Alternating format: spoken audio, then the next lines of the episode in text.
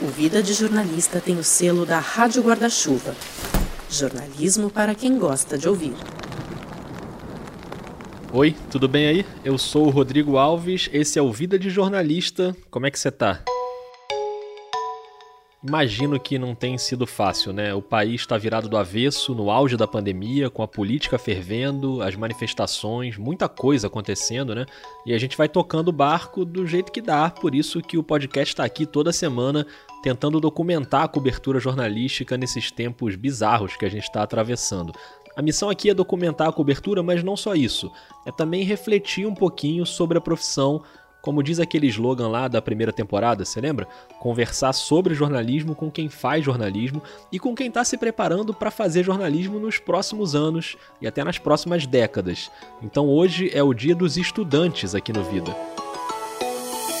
sou a Karina Machado, tenho 24 anos e estudo na Faculdade Sul-Americana Fazan, aqui de Goiânia. Meu nome é Jade Alessandra, eu curso jornalismo na Estácio Macapá. Meu nome é Ana Almeida, da Universidade Estadual de Londrina. É, meu nome é Gabriel Farelli, eu tenho 27 anos, eu sou do Rio de Janeiro. Eu sou Esther Vasconcelos, da Universidade Estadual da Paraíba, em Campina Grande. Eu sou a Ingrid, tenho 20 anos, sou de Fortaleza, no Ceará. Me chamo Luísa Nobre, tenho 22 anos Sou acadêmica de jornalismo da Universidade Federal do Amapá. Meu nome é Mila, eu tenho 20 anos e eu estou no sexto período de jornalismo no IBMEC do Rio. Meu nome é Samara Valbeto, estou cursando quinto semestre de jornalismo na Universidade Federal de Santa Maria. Eu sou Juliana, aqui de Goiânia, Goiás, tenho 19 anos e estou no terceiro período. Aliás, quem acompanha o Vida nas redes sociais deve ter visto que eu tenho falado bastante com turmas de alunos, eu sempre vou postando sobre esses papos, já fiz um monte de visitas nas faculdades nos últimos anos e agora com o coronavírus esses encontros continuam, só que virtualmente. Eu sei que boa parte do público do Vida é de estudantes, eu sempre digo que, olha, ou eu estou dando muita sorte com essas turmas com quem eu tenho conversado, ou a geração que está chegando agora realmente é uma das melhores de todos os tempos, de verdade. Eu sempre saio muito otimista, porque tem muita gente boa, de cabeça aberta, super à vontade aí com as tecnologias, com uma visão de mundo muito mais ampla que a da minha geração, por exemplo. Então essa porta aqui está sempre aberta para quem estuda comunicação.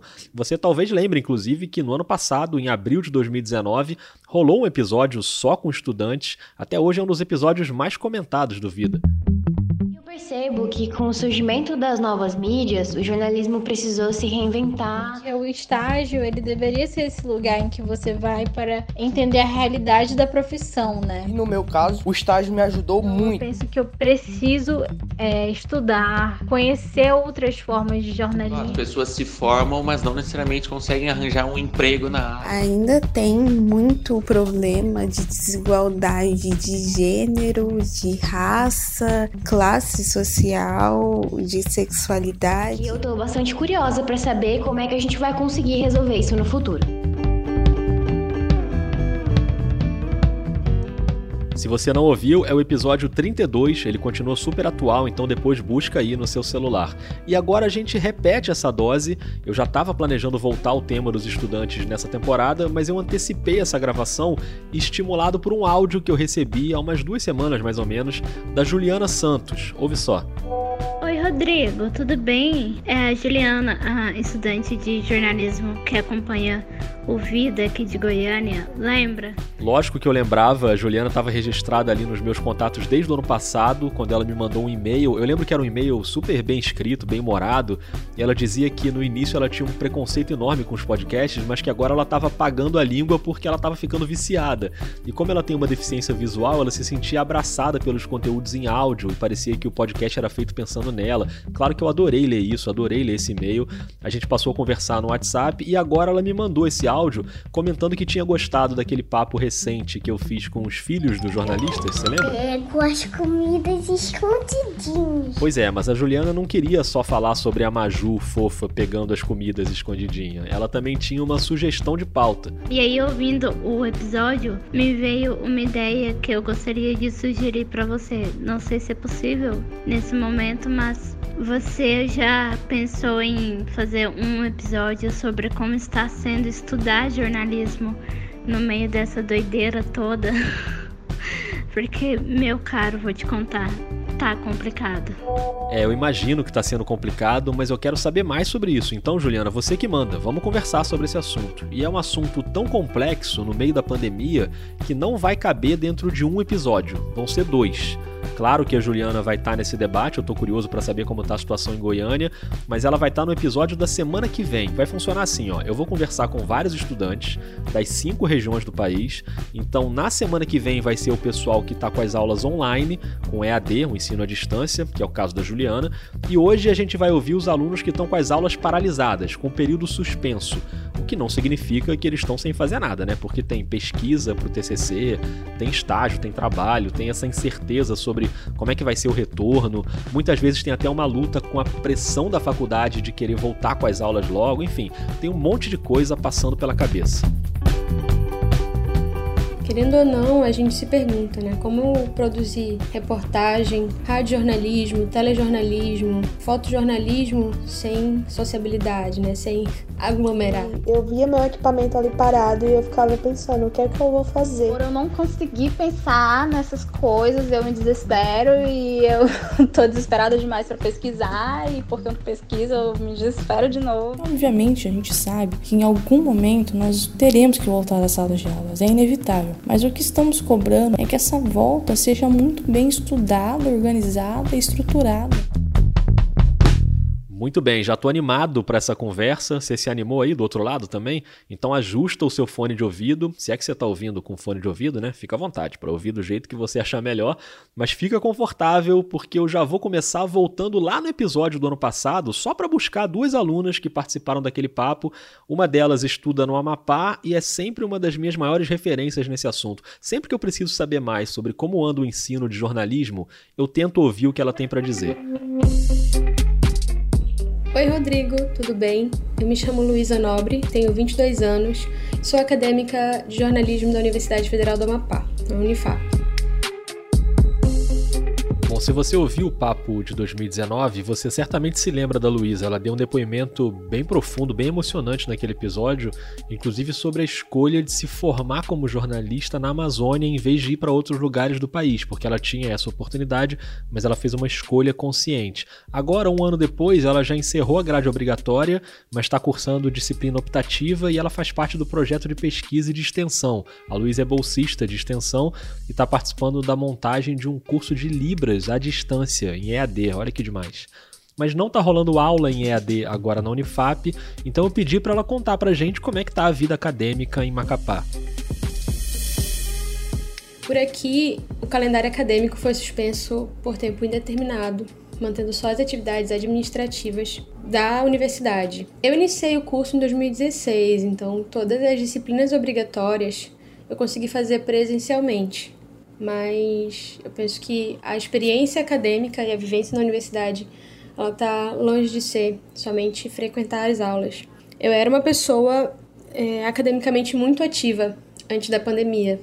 Então, ainda que eu não tivesse que assistir uma aula, eu ia para a universidade, fosse para emprestar um livro, estudar, socializar, é, participar de uma reunião de colegiado ou grupo de pesquisa, trabalhar no projeto de extensão, frequentar eventos acadêmicos. E isso fez muita falta na minha rotina e também me fez refletir sobre uma coisa muito importante, né?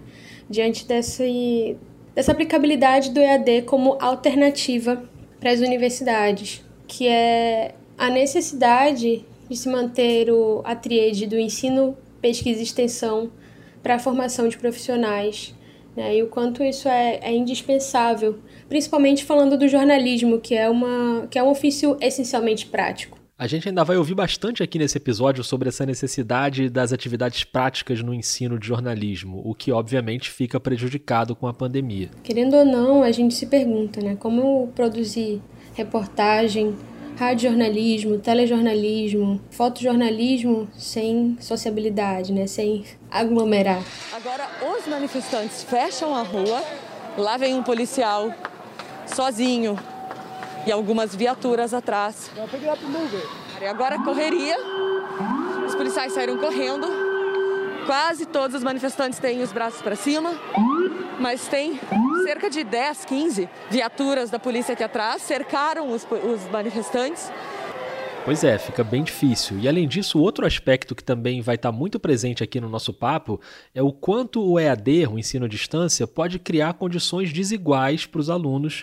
Muita gente depende da estrutura física da faculdade para conseguir estudar. Como estudante de uma universidade pública, eu acho indispensável pensar que a grande maioria dos estudantes possui independência da estrutura da universidade para produzirem, seja a internet para fazer uma pesquisa, sejam os laboratórios de rádio, TV, foto, para desenvolverem trabalhos ou até mesmo construir projetos. Então, antes de considerar o EAD uma possibilidade, uma alternativa para continuar o ensino e não paralisar um calendário acadêmico, é importante a gente considerar essa diversidade dos alunos. Será que todos os alunos possuem acesso à internet? Será que todos os alunos têm uma estrutura física em casa boa é, para produzir, para continuarem estudando, mais que isso, né? Será que todo mundo tem é, um espaço adequado dentro de casa para estudarem, ou, ou mesmo condições mentais para continuarem estudando? Eu penso, eu percebo muito essa essa cobrança de produção, inclusive de produção acadêmica, né? É, para alguns alunos, desconsiderando que, que nós estamos num, num contexto generalizado de pânico, de desgaste mental, de esgotamento. E isso não só dificulta a assimilação do aluno, mas o afasta ou distancia desse aprendizado, torna uma obrigação, né? Perde, você perde o prazer por aquilo. O que a gente tem feito aqui na universidade manter reuniões virtuais do grupo de pesquisa, que não deixa de ser um, encontro virtual, né, uma possibilidade de socializar virtualmente entre alunos e professores de duas em duas semanas.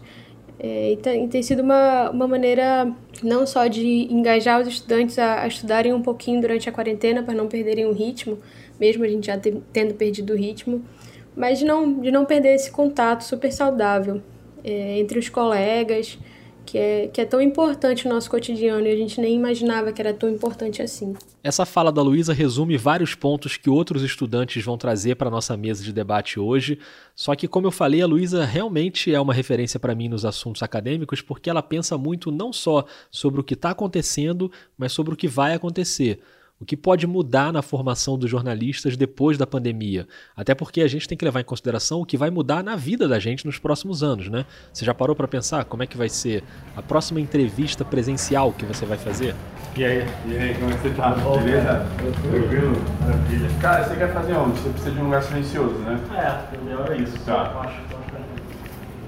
Será que a gente vai ter que quebrar um pouquinho um dogma do jornalismo de que a entrevista é sempre melhor quando ela é presencial? Pode ser que as universidades tenham que mexer nas grades para adaptar esse ensino, ainda que de forma temporária. Eu, por exemplo, é, não tive web jornalismo e cultura digital como disciplinas centrais da grade curricular do meu curso. E sei que assim que eu deixar a universidade, entrar no mercado de trabalho, vou encontrar um mercado que exige de mim um total domínio das plataformas digitais, da comunicação convergente, do web jornalismo. Então, assim, é um paradigma que acho que vai levar os docentes a pensar como equilibrar essa experiência prática, presencial e essa experiência virtual dentro da graduação. E penso que daí pode sair um, um algo muito positivo para todo mundo. Repensar essa, essa maneira clássica de fazer jornalismo. Será que é mesmo impossível apurar uma pauta se eu não estiver presente? Será que é, é mesmo é, inviável realizar uma entrevista e uma boa entrevista se não for face a face. Eu, tem muito tempo que eu não vou a Goiânia, eu já morei em Goiânia. Né? Ah, é? Eu era muito criança, assim, eu tinha seis ah. anos, sete anos. É, a cidade mudou muito, viu? E aí? E aí, Rodrigo? Tudo bom? Como Tudo você tá? Bem? Cara, você tá demais com essa cabaninha. Você sabe que eu nunca fiz isso, cara? Ou fazer um programa televisivo, cada um em um lugar, Olá, amigos do canal Campeão, sejam bem-vindos a mais um Redação Home Office da sala da nossa casa para onde você estiver a partir desta semana. Estamos com uma hora. A gente tem a, a oportunidade até de, de, formar uma geração de jornalistas muito mais flexíveis e, e com possibilidade de se adaptar a, a diferentes contextos e, e, realidades jornalísticas, né? Sabendo fazer o que é o, o jornalismo tradicional, sabendo ir, ir para as ruas, tendo base de formação para essa experiência, mas também pronto para uma produção digital. Entendeu por que, que eu chamei a Luísa de novo aqui pro Vida? A gente mal começou o episódio e ela já trouxe uma reflexão que eu, por exemplo, nunca tinha parado para pensar. E eu convido você para pensar comigo e com ela, para levar esse tema para o seu grupo de amigos, para os seus professores. O que é que esse novo cenário da pandemia pode trazer de mudança no jeito como as universidades vão ensinar jornalismo? Obrigado demais, Luísa. Você é de casa, volte sempre. Estou à disposição também. Obrigada pelo convite, por mais esse espaço. Eu que agradeço, Luísa, e agradeço também porque a Luísa me indicou outra aluna lá do Amapá para conversar com a gente, a Jade, mas a Jade está tendo aulas online, então ela vai chegar para conversar com a gente no episódio da próxima semana. Aliás, a Jade está começando o curso agora, ela teve duas aulas presenciais, duas aulas, e aí veio a pandemia, ficou tudo online. Ela vai contar isso direitinho na quarta-feira que vem. Agora a gente muda de região, a gente vai de Macapá para Fortaleza, e eu vou chamar mais uma estudante que eu adoro ouvir e que estava no episódio do ano passado, a Ingrid Campos. Seja muito bem-vinda de volta. Oi, Rodrigo. Eu sou a Ingrid, tenho 20 anos, sou de Fortaleza, no Ceará. Estou no sétimo semestre de jornalismo na Universidade Federal. Pois é, na Federal do Ceará as aulas estão suspensas agora, mas ainda está rolando uma discussão para ver como é que vai ficar daqui para frente e alguns alunos seguem nas atividades, por exemplo, do trabalho de conclusão de curso, TCC. Mas bom, deixa a Ingrid contar como é que tá o panorama.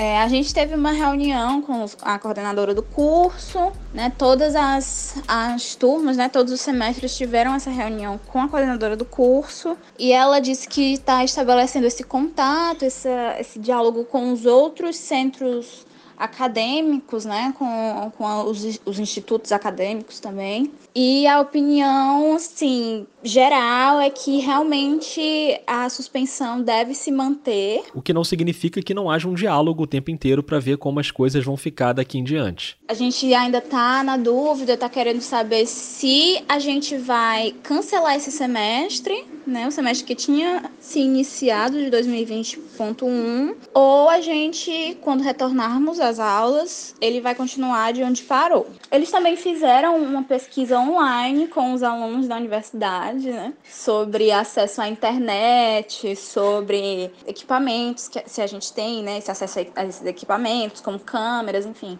Qual o nosso estado psicológico, né? Se a gente tem um, um espaço ideal para o estudo, se a gente consegue mesmo manter a atenção em casa, né, com todas as, as, as distrações que podem aparecer, né, que é comum quando você está em casa, tem o serviço doméstico, tem um carro que está passando lá fora, que a casa não é projetada, obviamente, para ter um isolamento sonoro, então tem todas essas questões, né, e aí eles fizeram essa pesquisa por um formulário online, mas a gente teme que tem alunos que ainda não tenham respondido esse formulário, porque justamente é on online e nem todo mundo tem acesso mas a gente ainda está tendo esse diálogo com a coordenação, né? Enfim. Quer dizer, até aí tudo bem, aulas paralisadas e muita conversa para decidir os próximos passos, mas. Mas, enquanto as aulas estão suspensas, os, os alunos que estão em fase de conclusão ou pré-conclusão do curso continuam suas pesquisas para o TCC, né? Pois é, o TCC, esse é um desafio extra para muitos alunos nesse momento. E eu sou um desse, uma dessas alunas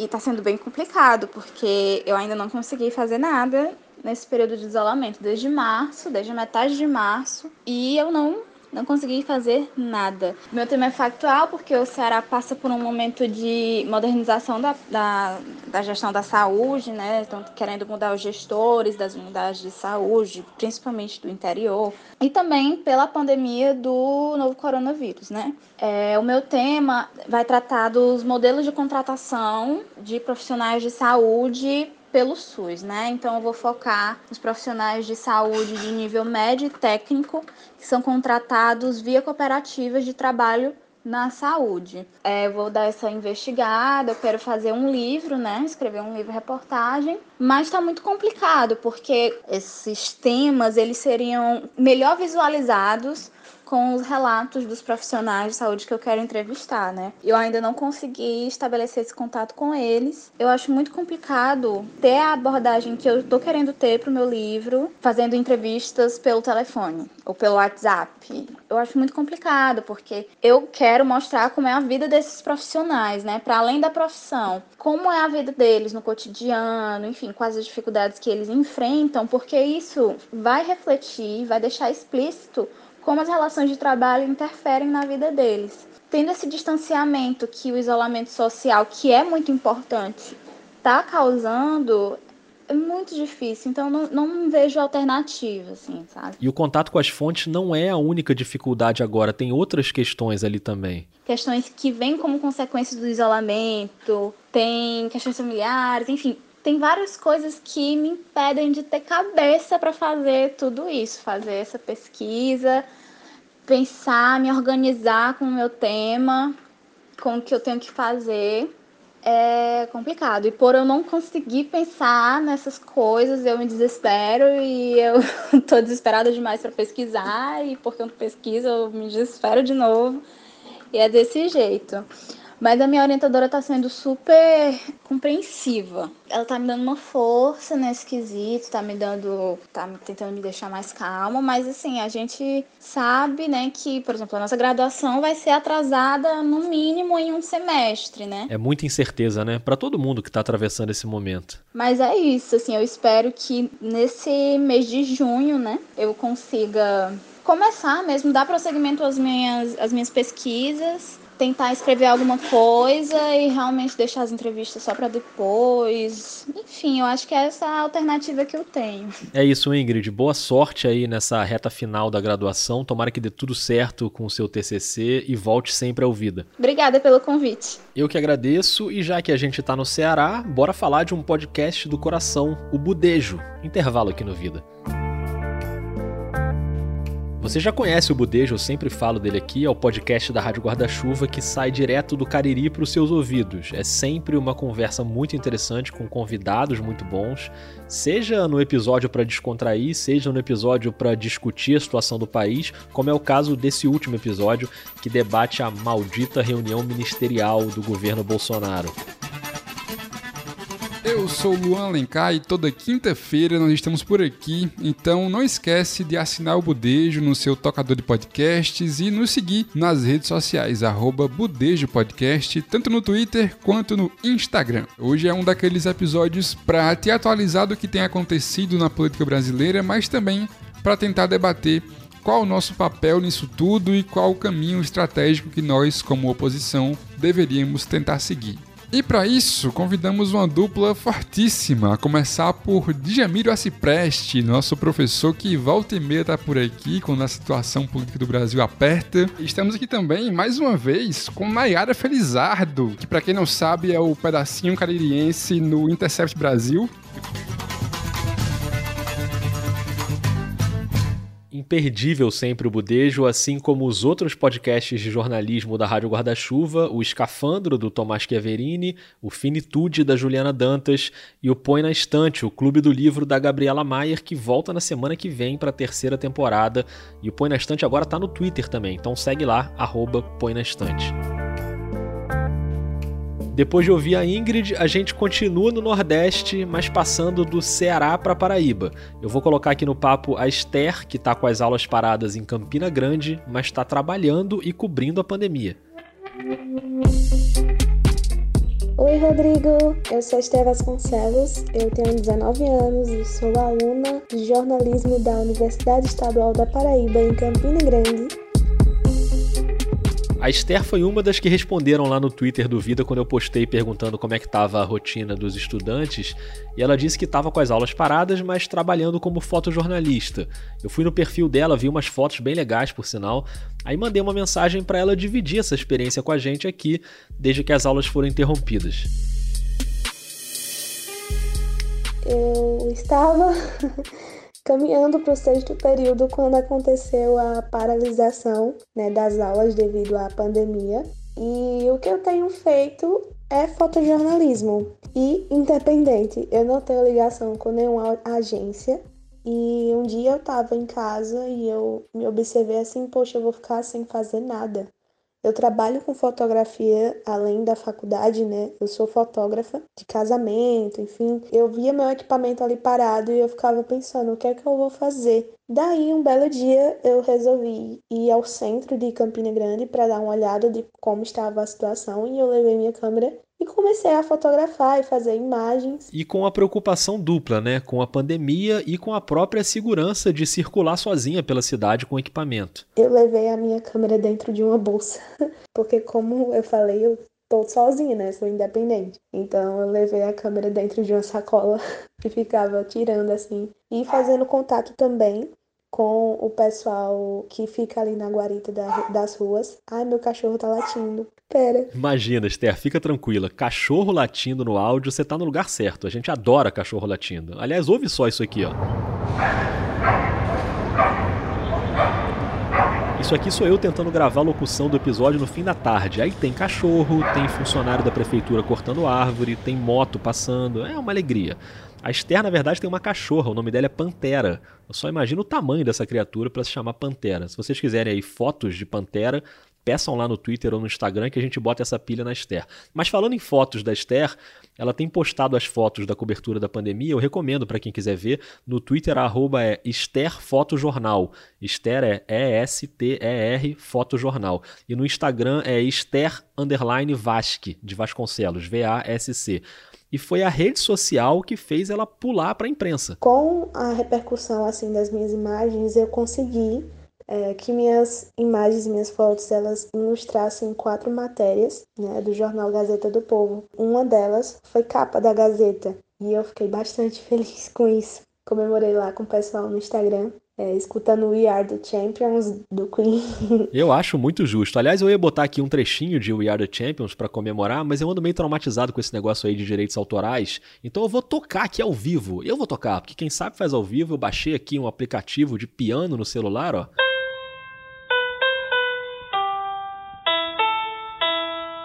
Muito bonito, hein?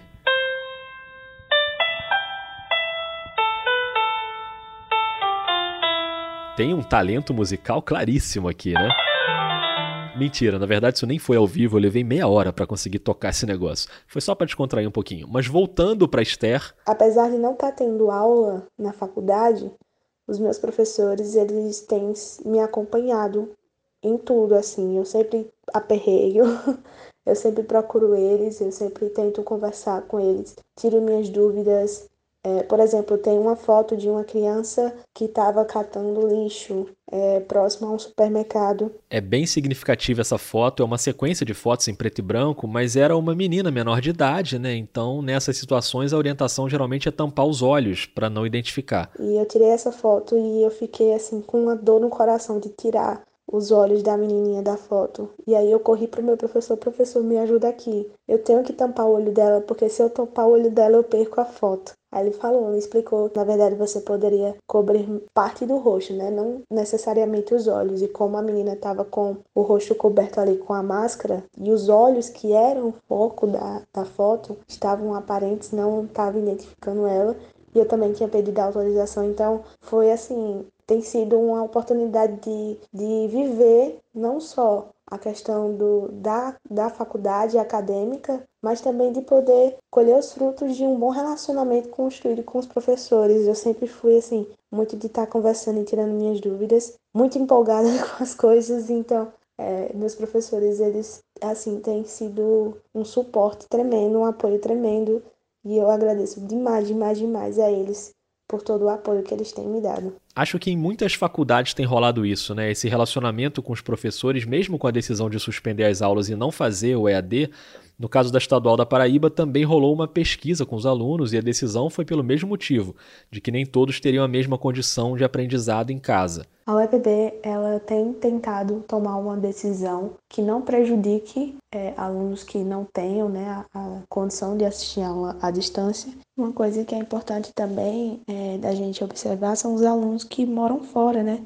Eu tenho muitos amigos, muitos colegas de turma que moram em outros estados e que estavam é, residindo aqui na minha cidade para fazer o curso, né, para cursar jornalismo. Eu lembro muito de muitos que ficavam na faculdade é, até a noite para fazer trabalhos, entendeu? Porque não tinham como ter um computador em casa para poder fazer essas atividades. Então eles ficavam na universidade até o período da noite. A gente estuda de manhã eles ficavam lá. A gente tem que olhar para as necessidades de todo mundo, senão fica muito desigual o ensino a UEPB ela tá cumprindo esse papel, sabe, de avaliar direitinho como vai proceder diante desses cenários. E para quem ficou preocupado com a Esther fotografando direto na rua no meio da pandemia de coronavírus, ela tem tomado todos os cuidados, inclusive de se colocar em quarentena depois de ir para alguma pauta, para ter certeza de que não vai ter sintoma nem nada disso.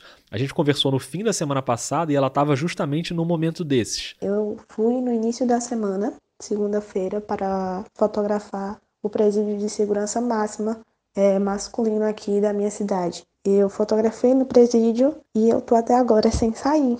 E eu pretendo é, apenas sair agora no domingo. Então eu tô dando esse tempo de intervalo para é, evitar que algo aconteça. Isso aí, Esther, tem que se cuidar mesmo. A gente sabe que o jornalismo é um serviço essencial e a Esther tem feito jornalismo. Repórteres e fotógrafos costumam se arriscar na rua em vários momentos. E a Esther emplacou até essas fotos na Gazeta, como ela contou, mas é claro que tem que se cuidar o tempo todo. Então, obrigado demais a Esther. E agora a gente cruza o país para a região sul, em Londrina, no Paraná, para conversar com a Ana Almeida. Bom, Rodrigo, meu nome é Ana Almeida, tenho 23 anos e sou estudante do segundo ano de jornalismo da Universidade Estadual de Londrina. Eu achei fundamental trazer a Ana aqui para o episódio porque ela e os alunos da Estadual de Londrina estão com as aulas suspensas, assim como a Esther, a Ingrid, a Luísa, que a gente já ouviu aqui. E lá também os alunos acharam que essa era a melhor opção. Rolou um questionário também, mas tem sido uma luta constante para manter essa condição. Os estudantes estão tendo que se mobilizar o tempo inteiro, se mobilizar virtualmente, mas não está dando para abandonar essa luta. Veja bem, Rodrigo, nós da UEL já estávamos sofrendo algum tipo de, é, até mesmo antes da pandemia, nós já estávamos resistindo a medidas do governo estadual que queriam ampliar o EAD em instituições de ensino público. Aí, com a, com a, com a pandemia, nós entendemos que foi a oportunidade perfeita né, que eles encontraram de testar o EAD e que, muito provavelmente, a partir disso, o modelo poderia continuar funcionando em muitos níveis no pós-pandemia. Né? Já existe muito, muito EAD na pós-graduação, por exemplo. É, e esse primeiro questionário que, ro que rodou entre os estudantes teve uma baixíssima adesão. Isso porque nos mobilizamos e boicotamos esse levantamento que foi feito pela reitoria. Mas, obviamente, não deixamos de discutir o assunto. Né? Com esse cenário estabelecido, muitos de nós, e gostaria de deixar claro aqui que o Departamento de Comunicação, em sua maioria, foi contrário à implantação do EAD, é, nós nos reunimos para discutir as razões pelas quais eram inviáveis essas medidas, né, como baixo acesso à internet de banda larga, notebooks e celulares, além, é claro, de, de todo o contexto de pandemia, né, e que a saúde mental não poderia e nem deveria ser desconsiderada. Falando em coronavírus, infelizmente, Londrina registrou mais uma morte, né, devido ao Covid-19. Um senhor de 69 anos, inclusive. Em um primeiro é momento, nós vencemos, né, e a reitoria recuou e manteve a não obrigatoriedade de atividades online e que não iriam acontecer aulas durante o período, né. Nós optamos por manter a suspensão das atividades presenciais. Nós temos atividades acontecendo, produção de podcasts, né, isso no jornalismo, é, produção de matérias online, é, lives, entrevistas estão acontecendo. Só que elas não são obrigatórias, né? Os professores podem tirar dúvidas, podem fazer né, atividades e podem sugerir leituras, por exemplo, mas não pode cobrar nada, né? Pode cobrar presença, não pode cobrar atividade, não pode cobrar nota. E estava tudo caminhando desse jeito, de acordo com a vontade dos próprios alunos. Até que alguns dias atrás, mais precisamente no dia 15 de maio, nós ficamos sabendo, por meio do Departamento de Comunicação também, que a reitoria estava cobrando dos centros educacionais da universidade que fossem discutidas medidas para que uma possível volta às aulas fosse acontecesse dentro de um futuro próximo. Né? Tinha gente falando aí que as aulas poderiam voltar no mês que vem, que poderia voltar em julho, enfim. No texto né, do ofício que foi encaminhado, os departamentos deveriam responder o que já foi feito, o que, o que deveria ser feito e o que, que o centro necessitava né, por parte da reitoria para que as aulas pudessem voltar. Esse documento foi encaminhado para nós, né, estudantes, os professores do nosso departamento deixaram bem claro desde, desde o começo que iriam seguir o nosso posicionamento e que eram essencialmente contrários a qualquer tipo de volta que não fosse feita e pensada da melhor forma possível e que assegurasse a segurança de todos, né? Só que acontece, Rodrigo, que a UEL tem mais de 60 cursos de, só na graduação. São mais de 18 mil alunos circulando diariamente pelo campus. Os laboratórios e salas de aulas são fechados, literalmente. Nossas janelas são chumbadas. É, não existe medida sanitária nenhuma que a reitoria possa fazer, né, possa tomar que vai garantir a segurança de todo mundo né, nesse contexto de pandemia, principalmente né, agora. A Ana lembra que chegaram a cogitar um rodízio de turmas, mas assim como disse a Esther de Campina Grande, em Londrina também tem muita gente que mora em outras cidades, então não conseguiria voltar para ter uma ou duas aulas e ficar ali naquele vai e vem. Além do mais, fazer com que as pessoas retornem para Londrina geraria uma circulação enorme de pessoas usando transporte público, por exemplo, em uma cidade que já passou dos 400 casos confirmados de Covid.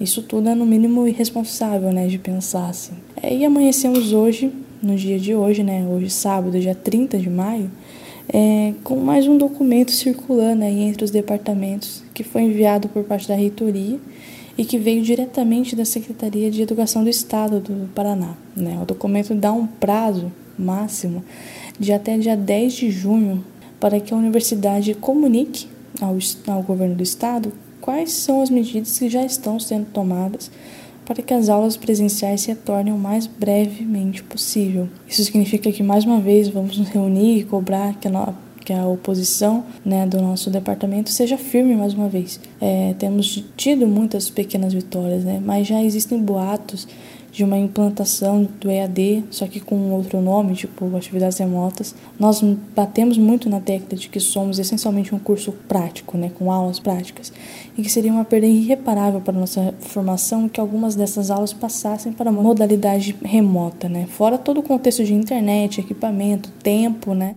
Essa é uma preocupação de muita gente, né? Dar condição igual para todo mundo. Enquanto isso não é possível, os estudantes de Londrina vão resistindo. Obviamente, a gente sabe que em algum momento nós teremos que voltar às salas de aulas, é inevitável.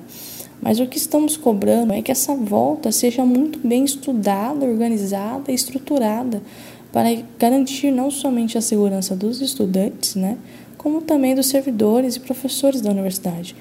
Né? Nós entendemos que o EAD não é e nem nunca vai ser a solução, a solução adequada e que é por isso que estamos constantemente nos reunindo virtualmente né, para barrar qualquer tipo de implantação, mesmo que mascarada. Mascarada, aliás, é uma boa palavra para esse momento de pandemia, né? Eu só posso dar os parabéns para todos os estudantes que estão aí lutando de um jeito ou de outro para ter uma graduação mais rica em conteúdo, mais honesta com o que a gente acredita que é o melhor jeito de aprender jornalismo. E com esse depoimento da Ana, a gente vai chegando ao fim desse episódio, que é só metade do caminho, porque na semana que vem o Vida vai seguir no assunto, trazendo mais estudantes de outras regiões do país, e aí vai ser a vez dos alunos que estão tendo aulas online. Começou a quarentena, então a minha experiência foi basicamente em EAD. Dependendo do seu servidor, você não consegue se conectar direito. Até me lembro que o último dia de aula presencial foi uma sexta, uma sexta 13, por sinal. No primeiro momento, foi um choque pra gente. Eu trabalho em hospital, então tem dias que eu chego muito cansado, eu não consigo estudar. Tem aulas que eu perco algumas partes das explicações dos professores, porque a internet trava, então eu tenho que sair da sala de aula, entrar de novo. Muito bem, já adianto que está excelente essa discussão e eu agradeço demais a Luísa de Macapá, a Ingrid de Fortaleza, a Esther de Campina Grande e a Ana de Londrina. Agradeço também de novo a Juliana pela sugestão do episódio, a Juliana vai estar tá aqui na semana que vem. E agradeço a você que ouviu até aqui, me conta o que você achou, o que, que você pensa sobre esse assunto. O Vida tá no Twitter e no Instagram com a mesma arroba, arroba vida underline jornalista, ou no e-mail podcastvidadejornalista arroba gmail.com. Aí você aproveita e me conta como é que tá a situação na sua faculdade, nas suas aulas, está parado, está tendo aula online, quero saber também. Lembrando que uma das maneiras de manter o Vida em atividade com episódios melhores é apoiando o podcast, então se você que está ouvindo gosta do conteúdo e tem condição de apoiar, obviamente, os planos a partir de R$ reais por mês estão lá no Catarse, em catarse.me barra Vida de Jornalista, ou buscando por Vida de Jornalista no aplicativo PicPay. Muito obrigado aos apoiadores que chegaram aí nos últimos dias, a Isabela, a Marina, o Lucas, o Bruno. Fico feliz demais. E olha que ficar feliz demais nesses tempos não é fácil, não é uma missão simples. Mas é isso, quarta-feira que vem tem mais. Um beijo, um abraço e até lá.